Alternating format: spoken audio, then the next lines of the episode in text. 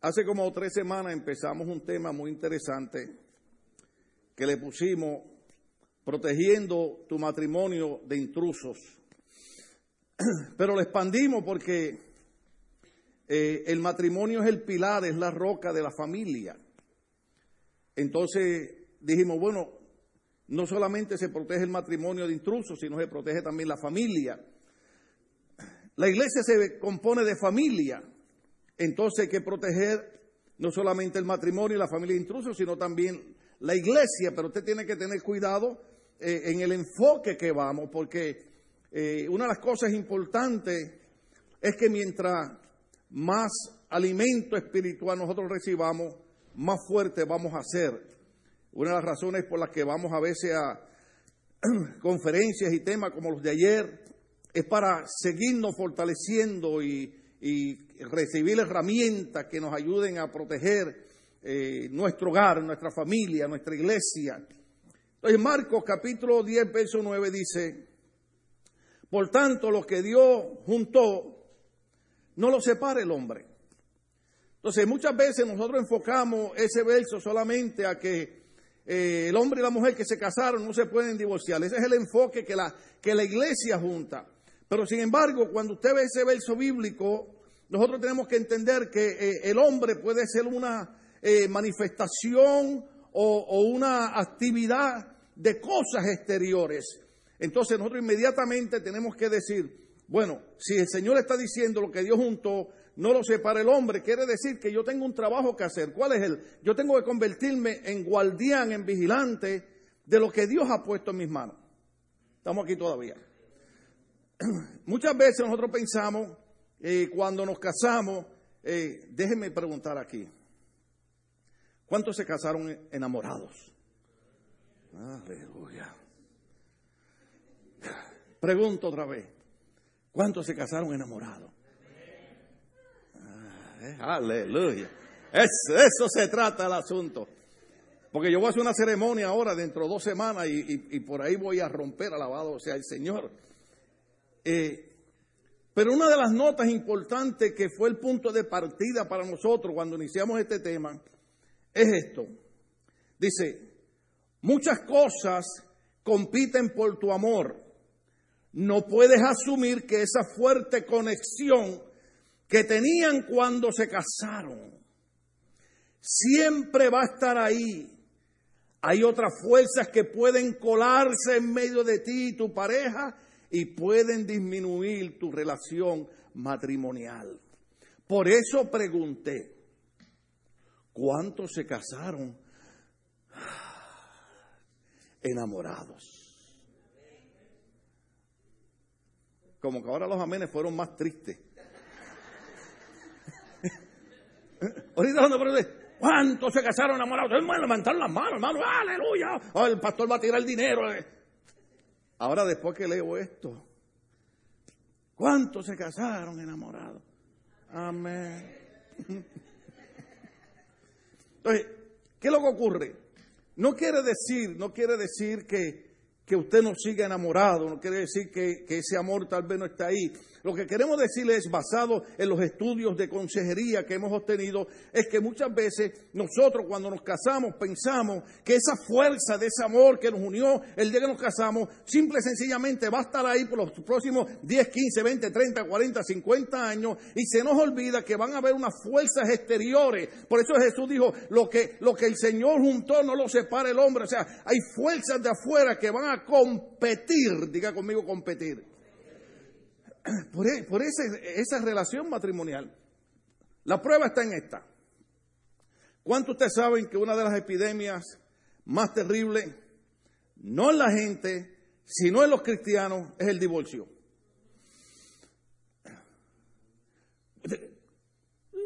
Fulana se divorció. ¿Cómo? Mira, fulano dejó la mujer. Voy a hablar ahora boricua. Es más, lo dije mal fulano dejó la mujer. ¿Cómo? Sí o sí que cuando usted se entera que una pareja se divorcia, usted... ¿Por qué? Porque se descuidaron en no entender que aunque nos casamos con esa fuerza del amor, hay fuerzas exteriores que van a competir para tratar de robar eso que nos unió en santo matrimonio. No voy a entrar en divorcio, no voy a entrar en recasamiento, para dolor de alguno de ustedes, ya eso lo tocamos en la Universidad Teológica. Pero lo que queremos tocar es esto. El matrimonio, diga conmigo el matrimonio. ¿Hay matrimonios aquí? Levanta la mano. Ok. No quiero saber que estoy hablando la gente, de verdad. Cuando, cuando, cuando yo estoy llenando cosas en, en internet, aparece un cuadrito que dice, I'm not a robot. Y si usted no lo señala, no le deja seguir. O sea, usted tiene que ponerle ahí, yo no soy un robot, yo no soy un mecánico. I'm a human being. Dice, Cinte, ¿cuánto, ¿cuánto lo han visto? ¿Cuánto lo han visto? O yo soy el único loco que veo cosas que no existen. Entonces, yo quiero estar seguro que yo le estoy hablando a gente. Y yo quiero que ustedes comprendan que yo como pastor sé que soy ministro de seres humanos. Yo no soy pastor de ángeles, los ángeles están en el cielo. Excepto uno aquí que se llama ángel, espero que se porte como un ángel, alabado sea el Señor. Pero nosotros como seres humanos tendemos a cometer muchos errores. Y a veces pues nos descuidamos y se nos olvida que hay un enemigo, no sé cuántos ustedes recuerdan que Jesús mencionó un enemigo, yo lo dije en el estudio anterior, Evangelio San Juan dice que el maestro dijo que hay un enemigo, no sé, no sé cómo se llama, pero es un enemigo, el diablo, que vino a matar, vino a robar, vino a destruir. ¿Y a quién usted cree que él le quiere robar? ¿A quién usted cree que él quiere destruir? ¿A quién usted cree que él quiere matar? Quiere matar a la imagen de Cristo que somos nosotros. ¿A quién Él quiere robarle la paz? ¿A quién Él quiere robarle la armonía? ¿A quién Él quiere robarle la felicidad? A aquellos hombres y mujeres que en Cristo hemos entendido que sus promesas son más grandes que lo que puede darnos este mundo. Él viene a matar, robar y destruir. Entonces nosotros tenemos un trabajo y es no dejarlo que Él logre lo que quiera hacer. Lamentablemente tengo que decir esto. Muchos matrimonios cristianos se enfocaron más en los problemas que en el poder y la autoridad que Dios les había dado a través de Cristo. Y simple y sencillamente, matrimonios cristianos, entienda que no los estoy juzgando, no los estoy condenando. ¿Cuánto entienden eso? Estoy hablando de la realidad. Un día deciden romper. ¿Por qué? Porque voy a hablar ahora de los elementos que ocasionan eso, pero quiero decir, ¿por qué? ¿Por qué un día deciden romper? Porque simple y sencillamente ellos pensaron que como se casaron enamorados, y déjeme decirle algo, hermano, yo sé que a veces uno dice cosas que suenan eh, como chistosas, no son chistosas, ¿verdad? Pero usted, ¿usted ha visto parejas cuando se casan? Usted, hermano, y me ha tocado casar un montón de gente, ya no voy a casar a más nadie, no, me toca casar a alguien este mes que es muy importante porque es mi nieta, alabado sea el Señor. Y yo he casado parejas que, que se ven bien bonitas las dos, o sea, el hombre y la mujer. Usted ve al hombre y dice, ah, caray, pero este no fue con el que yo hablé en la oficina, lo bañaron o algo, ¿no? Y usted ve a la muchacha y usted dice, adiós, pero pero si yo no sabía que esta muchacha era modelo. Pero hermano, hemos casado pareja. Que cuando usted mira al novio, ay Dios mío. Y cuando mira a la novia, entonces usted entiende lo que es un pastor amigo mío refiriéndose a ese hombre. Dice, aquí está la novia y aquí está el que no vio. y, y, y sinceramente, Usted dice, aquí tiene que haber padre. ¿Cuántos padres hay aquí? Ayúdame, Espíritu Santo. Los padres a veces cuando, cuando nuestra hija se, se, enamora de un muchacho o nuestro hijo se enamora de una muchacha, decimos, ¿qué le vio? ¿Estamos aquí? Y mire, Ya los años nos enseñan, aquí tiene que haber gente vieja también. No hay cosa más terrible que usted tratar de abrirle los ojos a una persona enamorada. Pero tú has visto cómo camina esa muchacha, hijo, como una modelo de Victoria's Secret. Y usted la ve caminando, hermano. Y usted cree que está en la finca ya en, Guadalajara, allá cuando ve la vaca que va así. ¿Qué le quiero decir? Que no importa cuántos defectos tenga esa muchacha, ni cuántos defectos tenga ese muchacho, ustedes están enamorados. Y no hay quien los saque de ahí, hermano.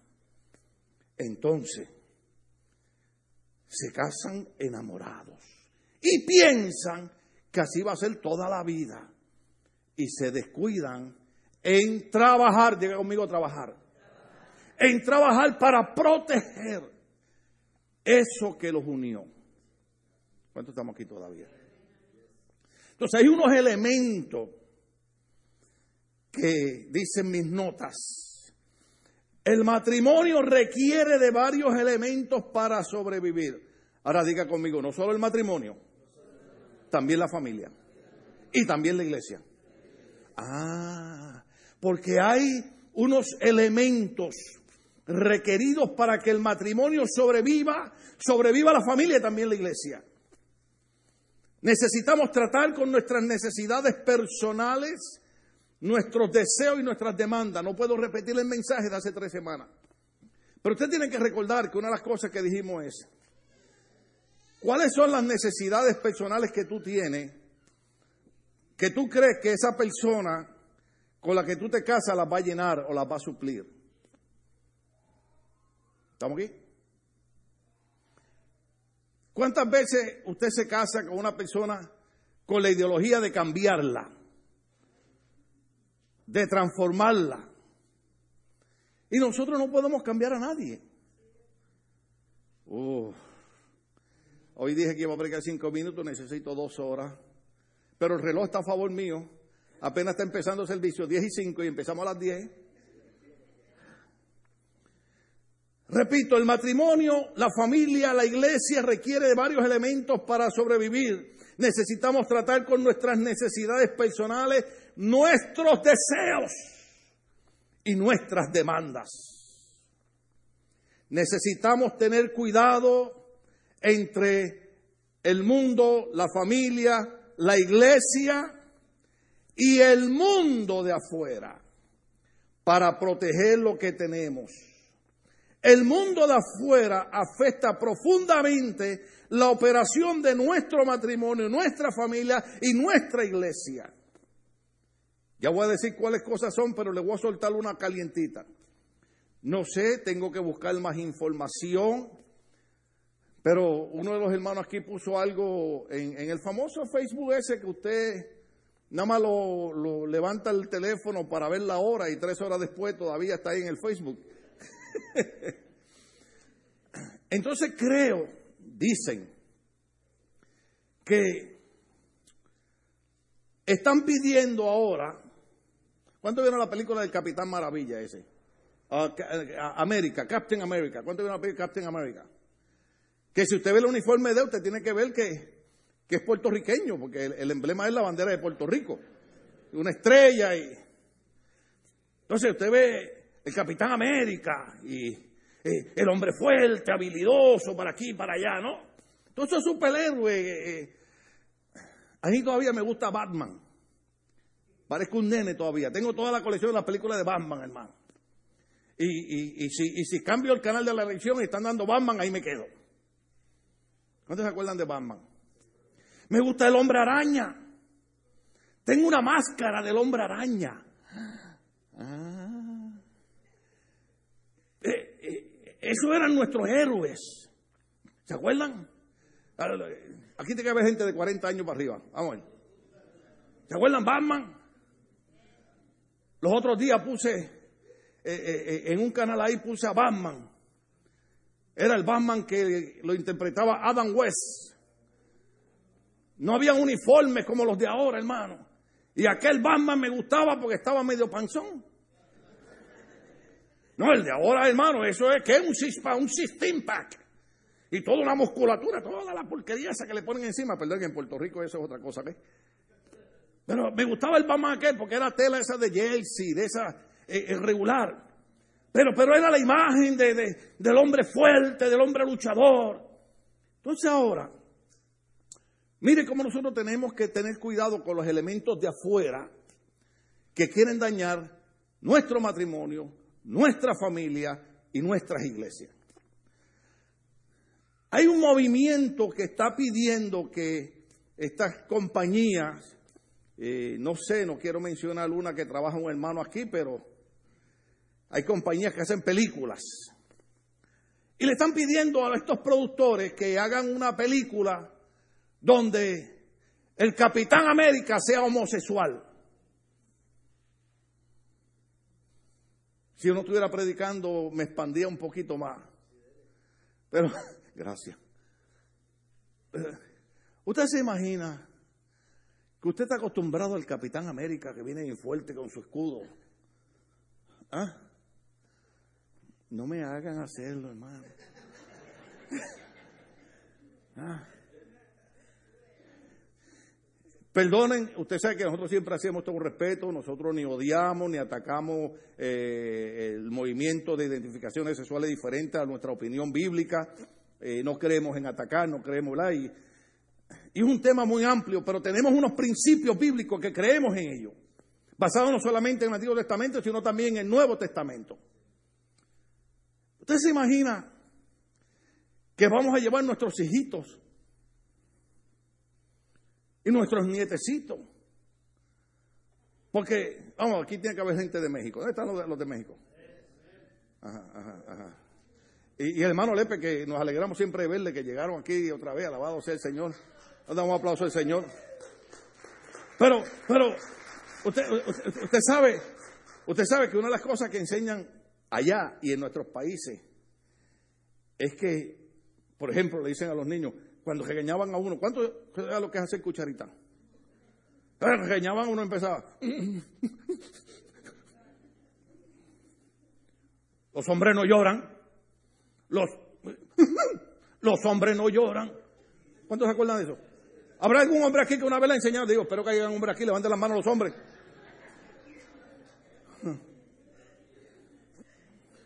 Entonces, a uno desde chiquito lo enseñaron, y perdone la expresión, porque no, no, no es correcta, nosotros no estamos a favor de eso, creemos que hay que corregirlo, pero nosotros nos enseñaron a ser machos. Algunos son machos menos, pero... ¿Sí o no? Entonces, nosotros vamos con nuestra cultura. Ah, usted tiene que ser un hombrecito y, y usted es un machito y los machos no lloran. Entonces usted va a llevar a su nene a ver la película de Captain America. Y de momento sale Captain America con su escudo. Que no me vea nadie hacer eso. Respetamos la ideología y tal vez me van a meter preso por lo que hice. Pero la gente tiene que entender que todo el mundo tiene derecho a dar su opinión. Porque ahora parece ser que solamente ellos tienen derecho a opinar y nosotros no. Pues nosotros tenemos derecho a opinar. Entonces, ¿qué lo quiero decir? Que cuando la Biblia dice que lo que Dios juntó lo separa el hombre, nosotros tenemos que tener cuidado porque hay unos elementos exteriores, hay unas fuerzas exteriores, hay un movimiento exterior que si nosotros no tenemos cuidado, destruyen nuestro matrimonio, nuestra familia y nuestras iglesias. Yo oía los coritos ahorita. Y decía, eso es lo que necesitamos, Señor. La iglesia necesita despertar. La iglesia necesita llenarse de la unción y el poder del Espíritu Santo y la iglesia necesita volver a aquellos principios y aquellos fundamentos donde creíamos que la Biblia dice que Jesucristo es el Señor. Hubo años cuando la iglesia cristiana en Estados Unidos, en el Caribe, en Centro y Sudamérica proclamaban que Jesucristo era el Señor y que cualquier otra fuerza que se levantara a tratar de destruir la iglesia, la familia, los matrimonios, habían hombres y mujeres cristianos que decían, nos levantamos en el nombre de Jesús y declaramos que el que está en nosotros es mayor que el que está en el mundo y levantaremos. Uh, creían, la iglesia creía. La iglesia muchos años atrás creía en pararse en la brecha. ¿Usted sabe lo que es pararse en la brecha? Gente que se paraba en el camino.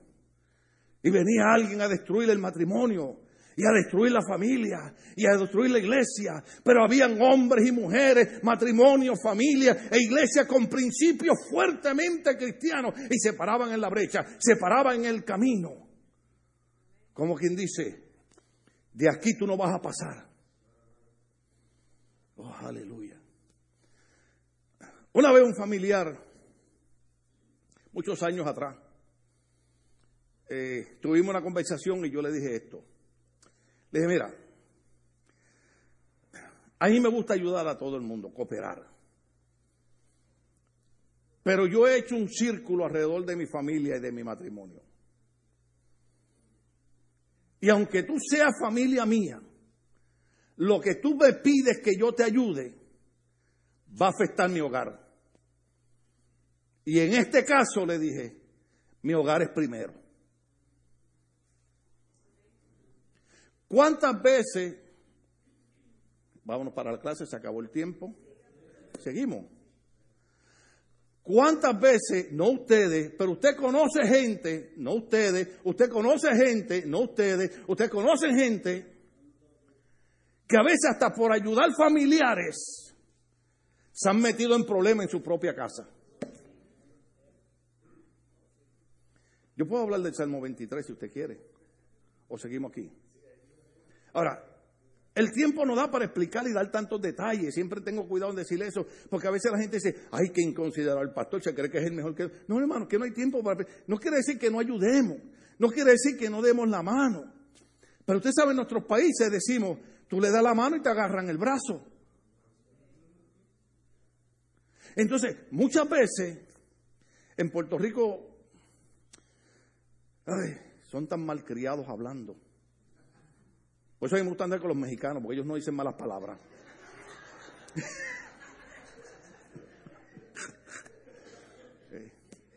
Y los chapines tampoco, esa gente son santos hablando. ¿Ah? Mire, yo recuerdo la santidad del papá de, mi esposa, de mi cuñada, cuando, cuando hablaba y regañaba a mi otra cuñada. A la guerra. Y yo no puedo repetir eso. Pero me gusta porque ustedes son gente que su hablar es bien elegante, pero en Puerto Rico qué mal hablados son, hermano. Y entonces, pues, no, no puedo usar, no puedo usar esas palabras.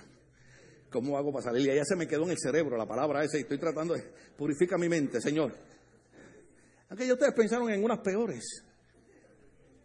Pero muchas veces nosotros, por ay bendito de Puerto Rico, ¿Usted sabe lo que es el ay bendito? Y ese bendito nos tiene fastidiado. Eso no es una mala palabra. Las de ustedes son peores. ¿Usted sabe qué significa? Que nosotros los puertorriqueños tenemos una indiciocracia que cuando vemos a alguien que necesita ayuda, ay bendito, hay que ayudar al hermano. Ay bendito, hay que ayudar a la hermana. Ay bendito, hay que ayudar al vecino. y con el ay bendito ese, lo tengo todavía aquí. No lo quiero decir. Pero ese ay bendito nos tiene perjudicados. ¿Sabes lo que significa eso? Que hay veces con el ay bendito ayudamos a la gente y se nos olvidan que hay elementos de afuera que entonces nos ocasionan problemas usted tiene que ayudar a la gente con ciertas medidas. ¿Cuánto estamos aquí? Porque hay personas que mientras usted los ayuda, están ahí. Dígale un día que ya se acabó el party. Ay, yo creía que tú eras cristiano. Y eso que vas a la iglesia. Y quien te ve que parece un santurrón en la iglesia. Pero nos dicen que llevas un año dándole la mano. Pastores despedidos después de mensaje. Bueno, usted sabe que usted sabe que aquí hace como un mes despidieron un pastor que puso puso un cartulón, eh, un anuncio fuera de la iglesia que dijo que, que este hombre que se convirtió en mujer dijo dijo, aunque te hayas cambiado a mujer sigue siendo un hombre y la Biblia sigue llamando a eso pecado. Al siguiente día estaba despedido de la iglesia. Porque la gente no quiere oír verdades. Entonces, ¿qué ocurre? Que muchas veces a nosotros se nos olvida que la Biblia enseña estas cosas. Que hay que tener medidas. Porque lo más importante para Dios es la familia. Si la familia no fuera importante para Dios, Dios no hubiera creado al hombre y a la mujer. Cuando Dios creó al hombre y miró y dijo, no es bueno que el hombre esté solo. Y el doctor John Delgado aquí dijo algo que yo no me atrevo a repetirlo, pero él dijo, él dijo aquí una predicación que la razón por la que Dios le hizo, le hizo una mujer al hombre es porque el hombre era demasiado bruto como para hacer las cosas solo y necesitaba una ayuda idónea. Gracias a Dios que no entendieron eso. Aleluya, gracias Señor, aleluya. Pero es verdad. Entonces, Dios dice, no es bueno que el hombre esté solo. Y le da a una mujer, una ayuda idónea. ¿Me escucharon demonias? Digo, eh, hermanos, ayuda idónea. Entonces, dije que hay unos elementos de afuera, ¿verdad? Y esos elementos, ¿qué es lo que quieren hacer? Matar, robar y destruir. Sí, estamos, estamos, estamos en, en, línea todavía. Cuando Dios crea la pareja, cuando Dios crea el matrimonio, porque dijo, no es bueno que el hombre esté solo. ¿Me escucharon los solteros? ¿Pero ustedes quieren novia sin orar?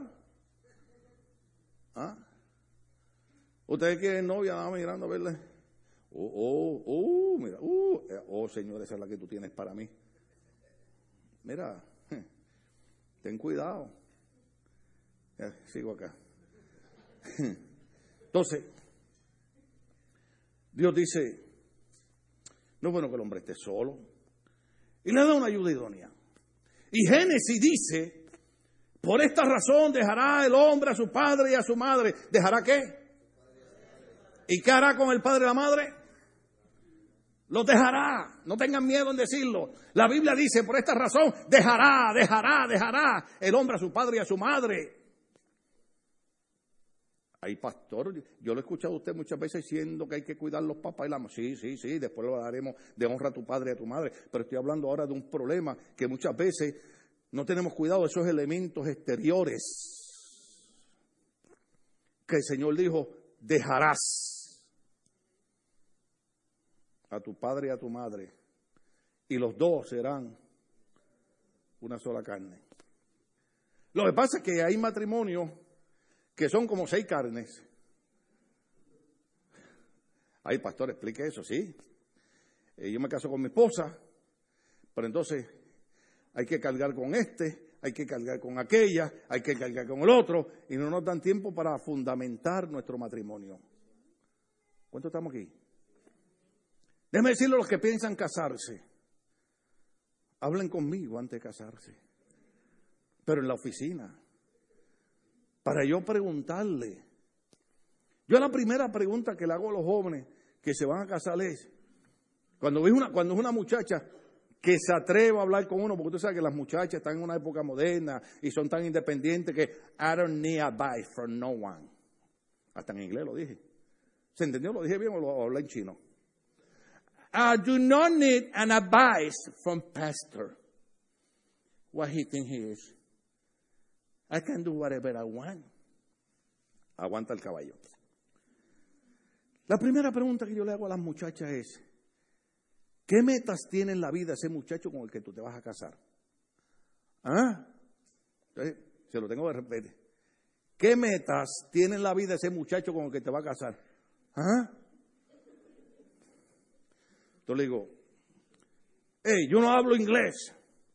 But I would like to know what goals this young man that you plan to marry have in his life.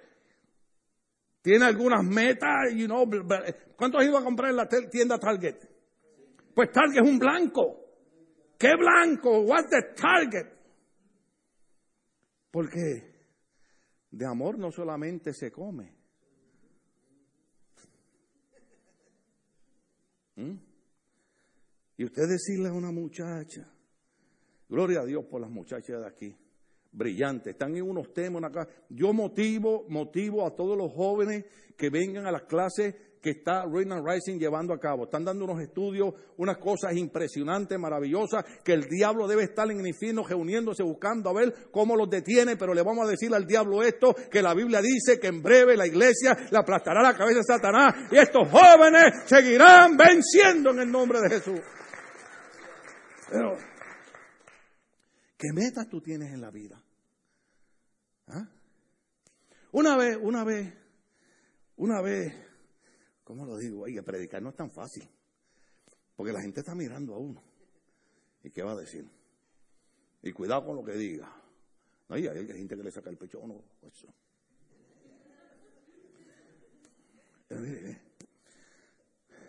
Una vez, una muchacha, muy bonita ella, se casó con un muchacho, no tan bonito él. Y la mamá, y la mamá de esta muchacha, en el barrio, usted sabe, nosotros criamos en barrio sencillo. La mamá de la muchacha decía, qué muchacho tan bello se encontró mi hija. Y usted miraba al muchacho y decía, estará viendo bien la señora. Pero, ¿qué lo hacía bello? muchacho que respetaba a la muchacha, respetaba a sus padres, le gustaba trabajar. No, yo sé que hay que bañarse y perfumarse y vestirse bonito, eso es parte del asunto. Pero yo no quiero que mi hija, estas cosas no debo decir son personales, son secretos de mi corazón, pero yo quiero que mi hija me aparezca con un muchacho en la casa muy lindo él, bien peinado, con las cejas sacadas, no, se ven bonitos, yo no tengo problema con eso. No se, no se mande mucho tampoco. Que hay algunas que sacan las cejas y uno no sabe si es hi o chi. Te toca despedir, ya termina el mensaje. ¿Qué hacemos? ¿Seguimos o cortamos? Estoy enredado con el reloj, son las 10 y 25 y acabamos de empezar el culto. Entonces, en mi país los viejitos decían algo que yo repito.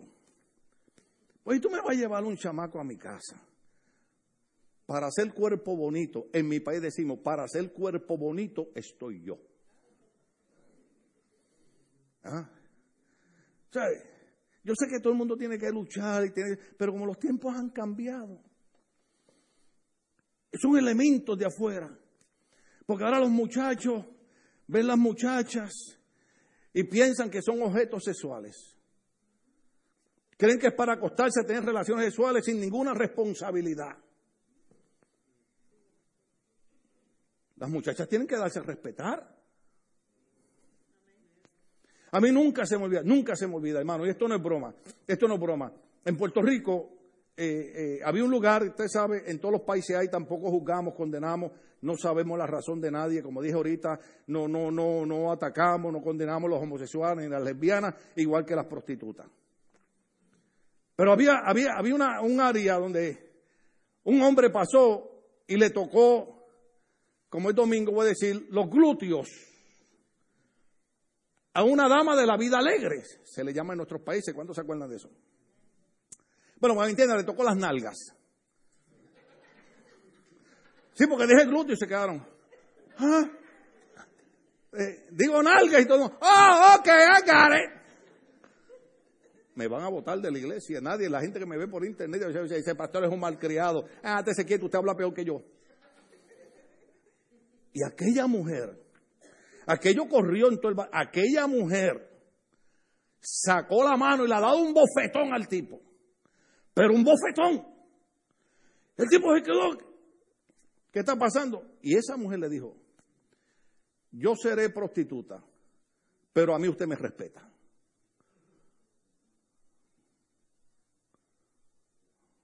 Parece que el mensaje está bueno, porque se quedaron serios. ¿Cuánto entiendo que estamos hablando? No. Porque la ideología, los elementos de afuera, especialmente nosotros que estamos al lado de Hollywood.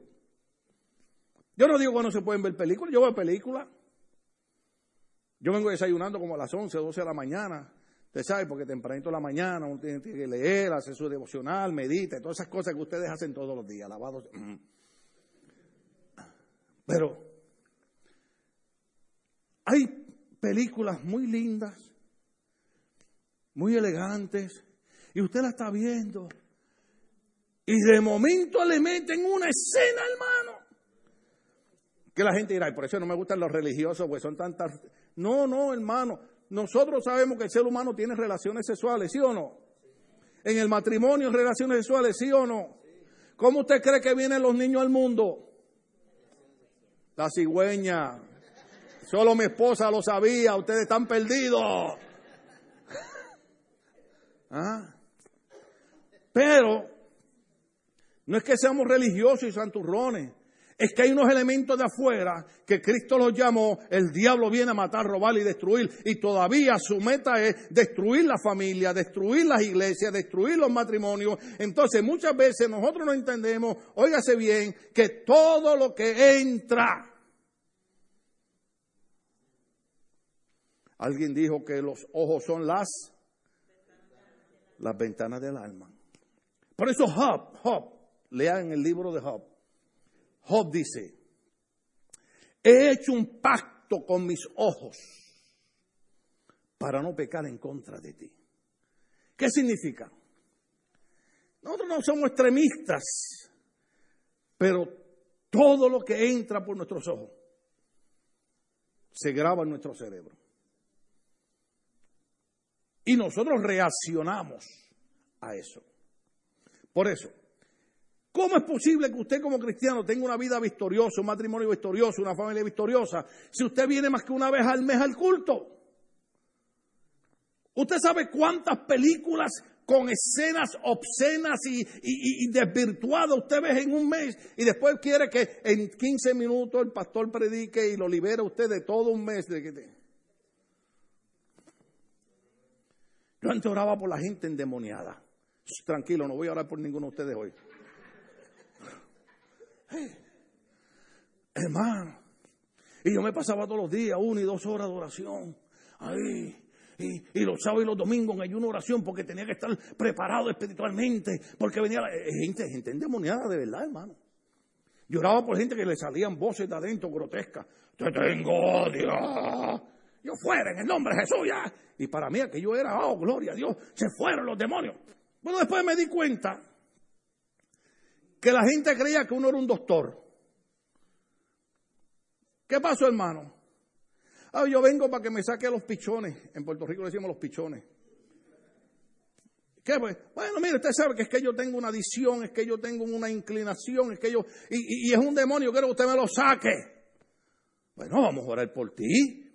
Pues nosotros creemos que en el nombre de Jesús se echan fuera demonios. Vamos a orar por ti, que Dios rompa las cadenas y esos demonios se vayan. Pero lo que la gente no entiende es que después que los demonios se van, usted tiene que decidir entregar su vida a Cristo.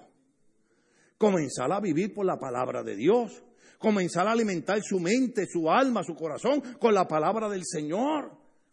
La gente quiere que uno nada más eh, eh, tome este antibiótico en el nombre de Jesús y sigue viviendo la vida loca. No, hermano. Ay, qué fanático el pastor. Mire, déjeme decirle. Yo estuviera en una iglesia oyendo el mensaje que estoy oyendo hoy, yo decía, Señor, permite que ese hombre me dure aunque sea 85 años con la misma unción. ¿Sabe por qué? Porque se engaña mucho la gente. Muchas veces la gente eh, quiere pasar todo un mes viendo cuántas cosas salen. Estoy diciendo, hermano, todo el mundo ve películas, todo el mundo ve programas, todo el mundo ve novelas, pero no tenemos el cuidado de dejar que sea la palabra de Dios la que llene nuestra mente, llene nuestra alma, llene nuestro corazón. Y entonces reaccionamos a lo que estamos viendo, porque Hollywood, los elementos externos, comienzan a controlar nuestra relación matrimonial. Se destruye la familia. Mire, la tecnología, que hay que usarla. ¿Cuándo sabe que usar la tecnología? Ay, se me fue el tiempo. Le damos tres minutos más. Como no me han cambiado el reloj. Oiga esto, la tecnología hay que usarla. Pero usted sabe que los teléfonos celulares, ojo aquí, nadie se ofenda conmigo, los teléfonos celulares se han convertido en las niñeras de los chiquillos. ¿Sí o no? Y hay que usarlo y no es que no se entretengan y no es que no tengan su tabletita. Claro, los niños tienen que, y tienen que aprender la tecnología. Pero llega un momento en que los padres nos desconectamos de la instrucción y el crecimiento de esos niños y dejamos que algo mecánico sea lo que los guíe. Mano Maldonado me envió un, un video esta semana de una niña de nueve años. ¿Cuántos años dije? Nueve años. Y ella se levanta en la mañana, la mamá le dice se vaya a desayunar y ella dice que no porque está en YouTube. La mamá viene y le dice, no, usted va a desayunar y le quita el celular. Parece ser que era un poquito tal, no juzgamos, no condenamos, no sabemos la historia de, de nadie.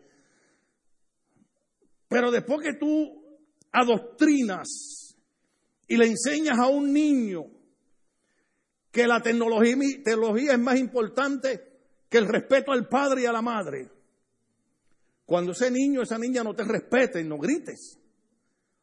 Lamentablemente, con dolor en el alma, oramos por esta familia. La madre dice, ¿qué pasa que la niña no baja a desayunar?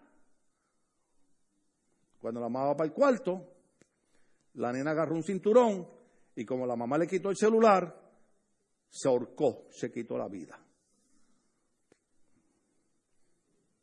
Ahí está, si lo quieren ver, le digan a Maldonado que le dé la información. Los elementos de afuera porque el diablo vino a matar, robar y destruir. ¿Cuántos entienden que eso es muy serio? Cuando uno predica en la iglesia, la gente piensa que uno es un religioso más, que está molestando a la gente. No, hermano, no, no, es una realidad. El diablo vino a matar, robar y destruir. Se metió en esa familia para destruir, para traer dolor. Pero yo les tengo noticia, iglesia. La Biblia dice que el diablo vino a matar y a robar y a destruir. Pero también la Biblia dice que el Hijo del Hombre, Jesucristo, vino para deshacer, para romper, para eliminar las obras del diablo. Cristo vino para darnos a nosotros esa unción, esa autoridad. Seguimos el otro domingo. Esos son los elementos de afuera. Entonces nosotros creemos que como empezó todo, así va a seguir. No hay que trabajar con eso. Hay que trabajar. Esto, esto, esto no es Hollywood. La vida es real. La vida nos da golpes. La vida, eh, eh, eh, en Puerto Rico había un borracho que cantaba y decía, la vida te da sorpresas, sorpresas te dan la vida, ay Dios. Algunos borrachos aquí dijeron, ese era yo, no. Ella fue libre en Cristo Jesús, alabado sea el Señor. Esos elementos de afuera. Y entonces, también nosotros necesitamos usar unos elementos que nos ayudan a sobrevivir. Oiga bien, el mundo de afuera, habíamos dicho, afecta profundamente la operación de nuestro matrimonio, nuestra familia, nuestra iglesia. Tales presiones son tentaciones. Inclusive hay algunas que son genuinas y buenas oportunidades. Ojo aquí. ¿Cómo puedo explicar esto? Las iglesias de hoy se mueven mucho por, por lo que ven y han perdido la práctica de consultar a Dios en las decisiones. Lo digo más despacio. Las iglesias modernas han perdido la práctica de consultar a Dios en sus decisiones. Toman decisiones y un mes después hay un fracaso. O un año después hay un fracaso. A mí me encanta cuando la gente, perdóneme, esto sí lo tengo que soltar, hermano. A mí me encanta cuando la gente viene y me dice, pastor, ya tomé esta decisión porque he orado a Dios y el Señor me confirmó. Digo, ¿cuánto tú estuviste orando a Dios? Bueno, pastor, en el culto vine, estuve 15 minutos orando. Mire, hermano, orar a Dios para que Dios confirme una decisión que uno quiere tomar en la vida requiere tiempo. Lo que pasa es que muchas veces tomamos decisiones basadas en unas necesidades que tenemos, que queremos que sean suplidas. ¿Cómo salgo de aquí, Señor?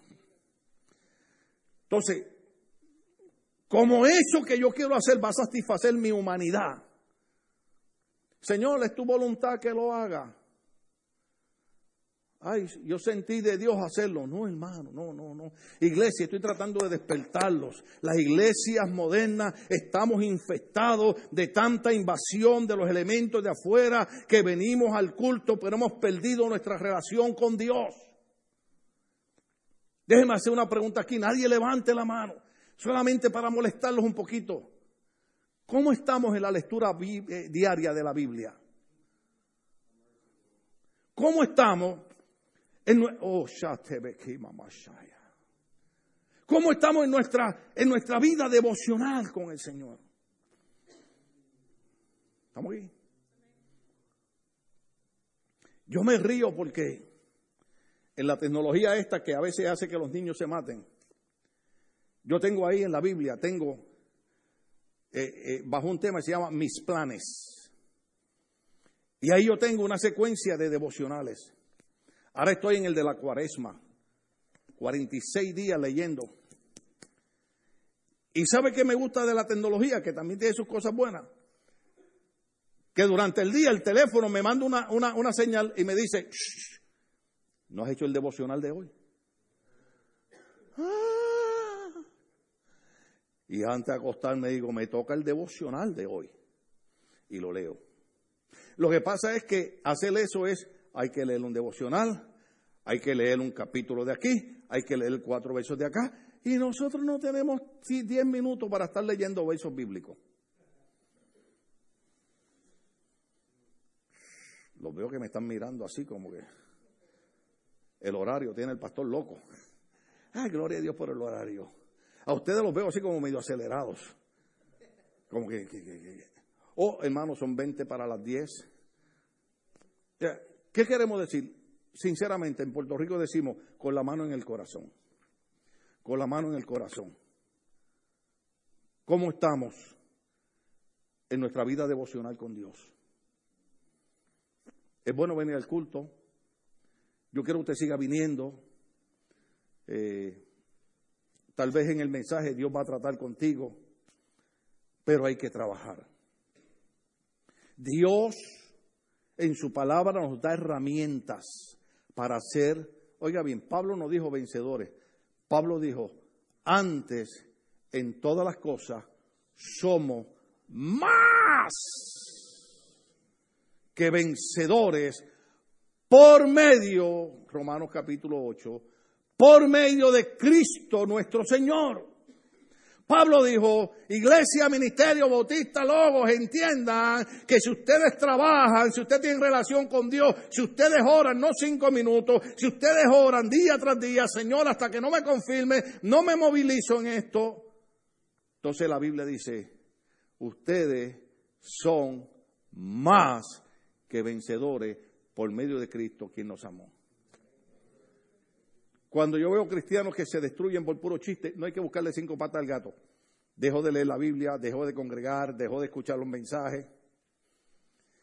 Lo triste de esto es que yo no quiero que usted sea un religioso más, yo no quiero que usted sea eh, un, fanático más, yo quiero que usted sea un cristiano que Dios lo ha llamado a ser vencedor en la iglesia, en la familia, en el matrimonio, en el trabajo, donde usted entre, donde usted salga, que la gracia y la bendición de Dios esté con usted.